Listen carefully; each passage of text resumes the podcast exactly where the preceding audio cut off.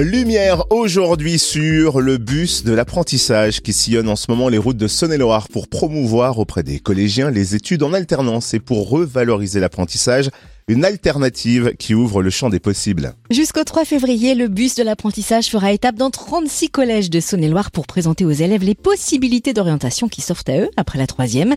On découvre ce dispositif avec Mathilde Chalumeau, vice-présidente chargée des collèges en Saône-et-Loire. Bonjour. Bonjour. Comment le bus de l'apprentissage a-t-il vu le jour? Qu'est-ce qui en a donné l'impulsion? Alors le bus de l'apprentissage, euh, c'est quelque chose qui existe depuis très longtemps. Euh, on l'a peut-être un peu oublié, mais c'est quelque chose qui a été créé dans les années 90 euh, par l'ANPE. Euh, au tout départ. Et puis ensuite, ça a été euh, repris par le conseil départemental en partenariat avec euh, la chambre des métiers et de l'artisanat, et puis la CGPME, qui sont aujourd'hui nos partenaires. Alors l'idée, effectivement, c'est que le bus de l'apprentissage est devenu le bus de l'apprentissage. Il a pris, il y avait d'autres d'autres formats avant.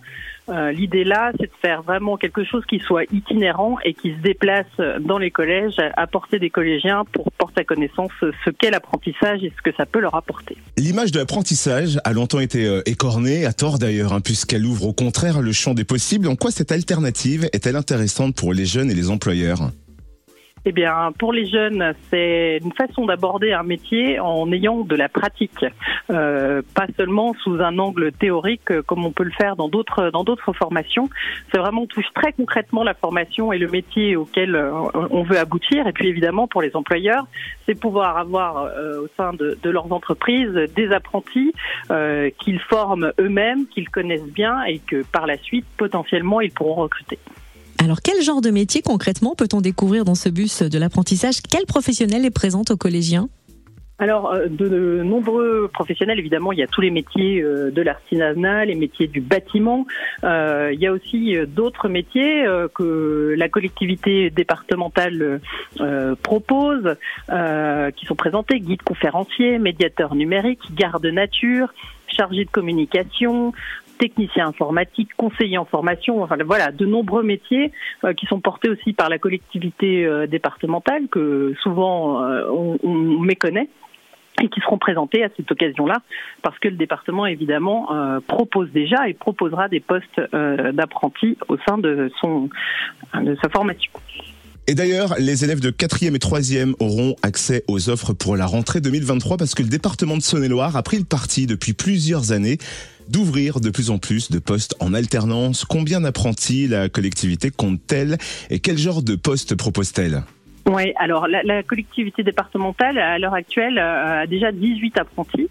Euh, il faut savoir que c'est quelque chose qui est relativement récent. Euh, ça a été euh, ouvert depuis depuis quelques quelques années.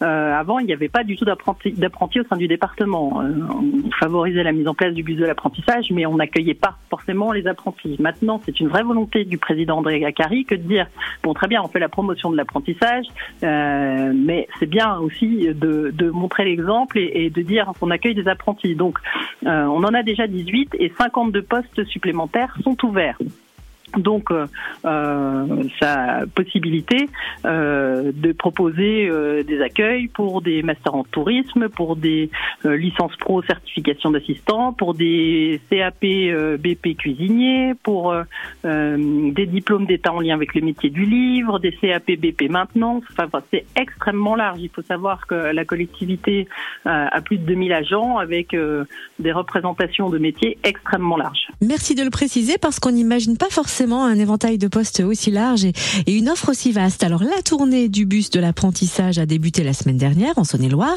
Elle se poursuit jusqu'au 3 février. Où le bus va-t-il s'arrêter aujourd'hui lundi 16 janvier? Et quelles sont quelques-unes de ces escales de la semaine? Alors, euh, le 16 janvier, le bus, euh, effectivement, euh, est à Autun, au Collège de Vallon, et au lycée, effectivement, aussi Bonaparte. il faut savoir que le bus sillonne l'ensemble du département il ne va pas dans l'ensemble euh, des collèges, mais euh, tout le département, euh, de manière globale, verra passer le bus de l'apprentissage. le dernier jour, le vendredi 3 février, il sera dans le Chalonnais, à Châtenois-le-Royal, à Chalon-sur-Saône. il ira évidemment à Monceau-les-Mines, à Tournu, à Cluny, à la chapelle de Guinchet, voilà, à Marcigny, Laclette. On a commencé à Chauffaille. Donc, vous voyez que tous les, les bassins de vie verra passer le bus de l'apprentissage. Et où peut-on retrouver le planning de la tournée du bus de l'apprentissage? Alors le planning euh, peut se retrouver sur le site du conseil départemental et également sur le site de la chambre des métiers et de l'artisanat.